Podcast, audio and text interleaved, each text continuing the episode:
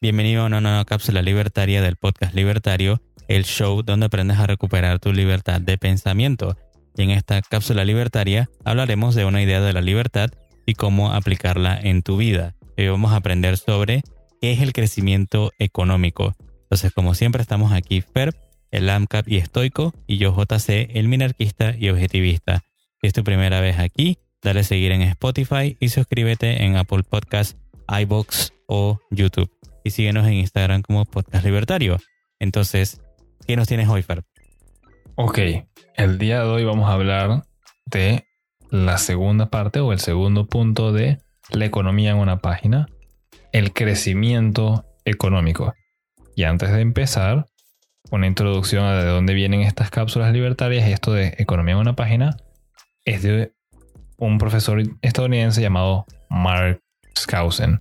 Él también es economista, analista de inversiones, editor de prensa, profesor universitario y de nuevo hemos basado esta serie de cápsulas en ese escrito específico que pueden encontrar en internet también, si lo desean ver por su cuenta, llamado La economía en una página. Entonces, ya para empezar, ¿quieres tocar tú el primer punto, JC? Mm, bueno, digamos que esta es más tu cápsula que, que, mía, porque bueno, todavía yo me estoy formando en aprender ciertos conceptos de economía, así que igual vamos creciendo con las cápsulas, ¿no? Entonces, eh, digamos que este es el principio número dos, que es lo que voy a ir aprendiendo yo también con el paso de las cápsulas que nos dice entonces el autor, la clave para un nivel superior de vida es expandir el ahorro, la formación de capital, la educación y la tecnología.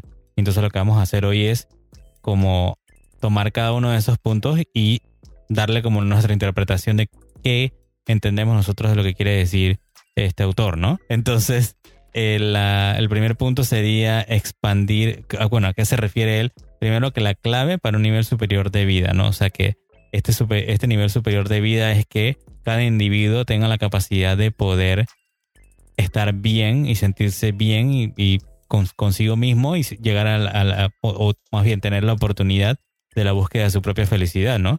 Entonces vamos a ver punto por punto. Y el primero sería, eh, ¿qué es esto de expandir el ahorro? ¿Cómo tú lo explicarías o cuál es tu interpretación de esto, Fer? El expandir el ahorro significa enfocarse en hacerlo crecer más allá de lo que uno diría es suficiente.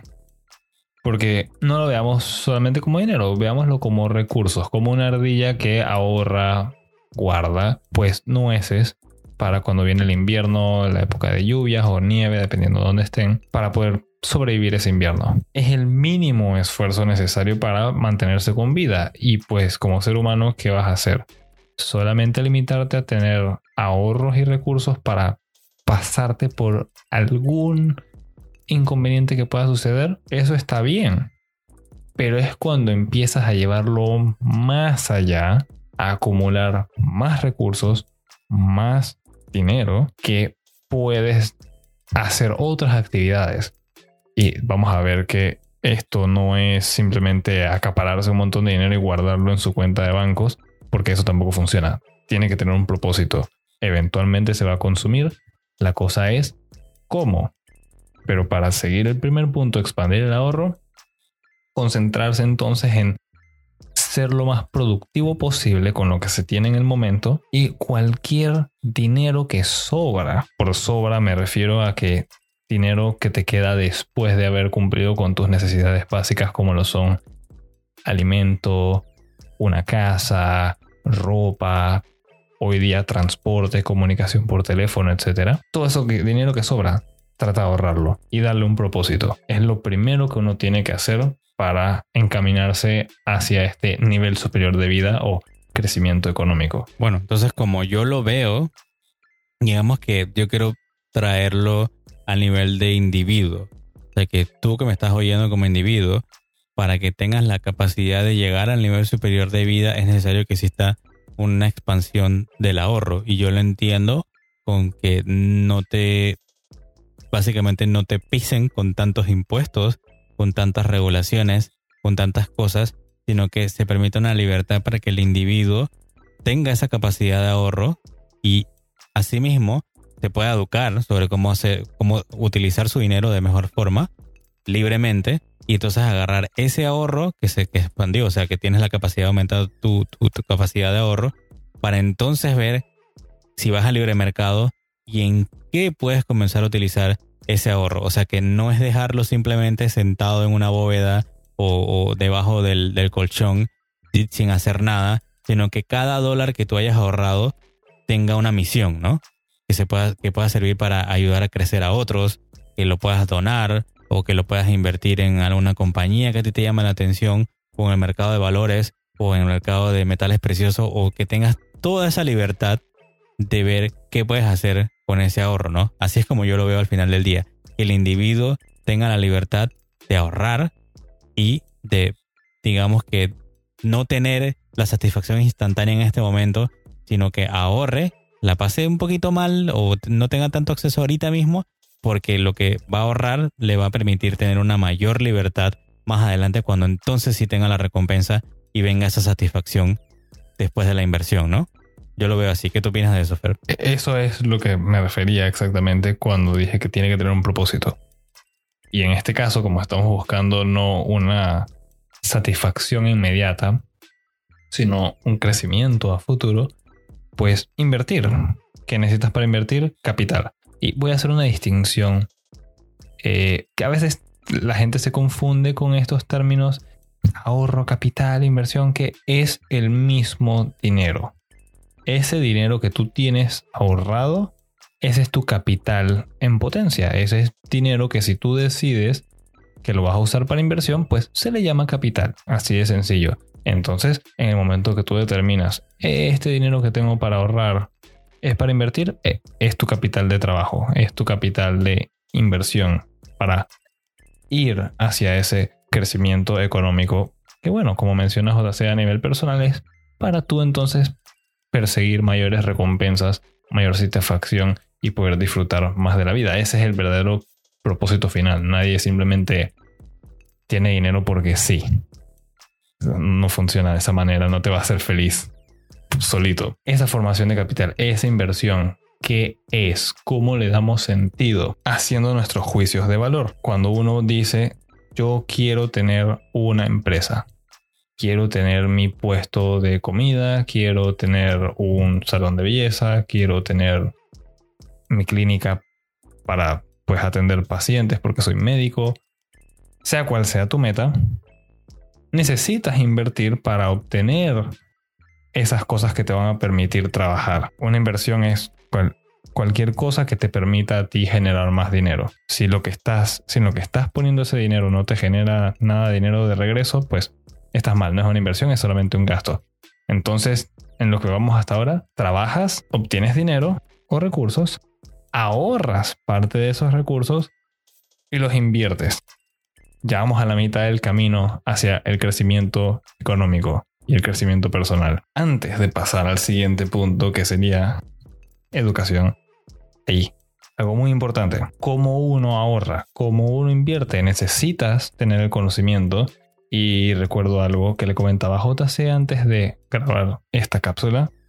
Esta fue una frase que yo dije cuando me estaba graduando de la secundaria hace tiempo, pero no mucho, tampoco soy tan viejo. La inversión en educación paga los mejores dividendos. Benjamin Franklin quería hacer esa pequeña interrupción. Piénsenlo muy bien. Uno necesita educación, uno necesita dirección en su vida para poder llevarla con sentido y tener ese crecimiento. Educación. ¿Cómo es la educación parte del crecimiento económico? Si la educación no te da dinero, sí lo hace. No directamente. La educación en sí es algo abstracto, son ideas. Es algo que termina mm, habitando en tu mente. Pero son las herramientas que te van a permitir ser más creativo y, más importante todavía, materializar esa creatividad en soluciones concretas para problemas de la vida diaria. Simple y sencillamente, conoces, porque estás educado, cómo funciona la realidad, descubres nuevas maneras de interactuar con ella, interactúas con la realidad de una nueva manera y pues es más fácil. Ya ahora no tienes que trabajar tan duro, sino que trabajas de manera inteligente. Eso de salida te ayuda de nuevo con el primer punto, el expandir el ahorro Y de nuevo, también te va a ayudar entonces con la inversión. Entonces, cada punto de esto, y de nuevo, trataríamos de que fuera bien breve y sencillo esta cápsula del crecimiento económico, pero es un acercamiento bien holístico. Todo está interconectado, todo es importante y todo afecta a todo. La educación es muy importante.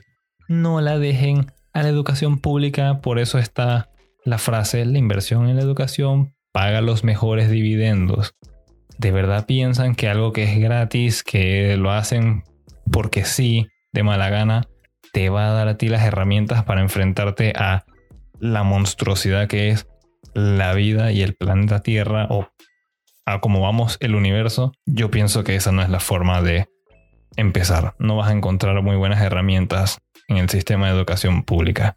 Así que invierte tu tiempo y buen dinero en conseguir las mejores herramientas mentales que puedas siempre mantenerse capacitado, siempre buscar más.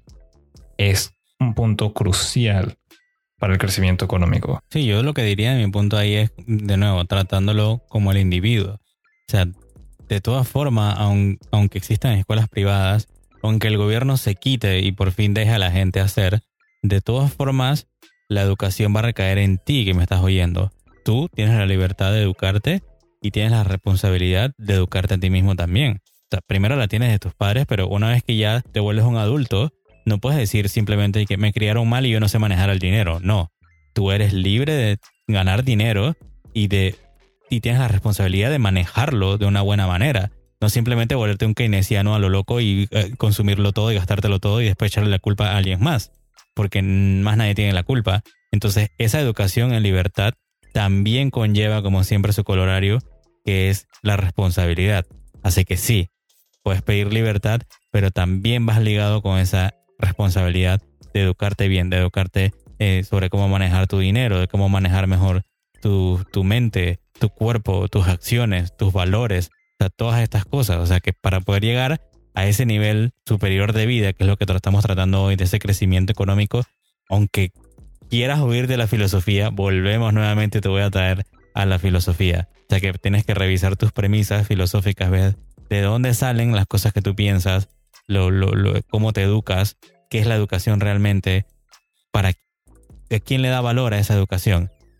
Si la educación te dice simplemente que es para que, ah, bueno, para que la patria esté mejor, ¿cómo? ¿Cómo funciona eso? ¿Cómo, ¿Cuáles son los detalles y, y cómo es ese funcionamiento? ¿Realmente tú como individuo estás obteniendo valor, le das valor a esa educación? Entonces, cuando te hagas esas preguntas primero, entonces que podemos ver cómo llegamos a ese nivel de superior de vida a través de la educación. Así es como lo veo yo. Sí, como mencioné, es un acercamiento holístico, todo está conectado. No puedes esperar que algo funcione Sí, Son cuatro pilares. Si estás apoyado solamente en tres, no va a funcionar. Necesitas que los cuatro estén bien firmes para poder crecer. Y bueno, después de la educación, entonces, ¿qué es lo último? Estás educado, tienes dinero, estás ahorrando, todo está bien. ¿Cuál es el objetivo final entonces? Ah, ¿En qué estás invirtiendo exactamente? Tecnología. ¿Qué es tecnología? No piensen que solamente, ah, un teléfono celular nuevo, una computadora nueva, nuevos programas y mejores gráficas en los videojuegos o en las películas. Todo eso es tecnología en el sentido como tradicional y común de la palabra. Pero de manera más amplia, la tecnología es toda herramienta que te facilite el proceso productivo y por ende te ayuda a trabajar menos, disfrutar más. Es lo que yo diría la finalidad que todo el mundo tiene. Es parte de la realidad que hay que trabajar para obtener lo que necesitamos para pues seguir vivos y satisfacer nuestros deseos. La tecnología nos ayuda a que ese proceso sea mucho más fácil. Cada vez más personas pueden salir de la pobreza y disfrutar más de los placeres de la vida. Y es gracias a la tecnología.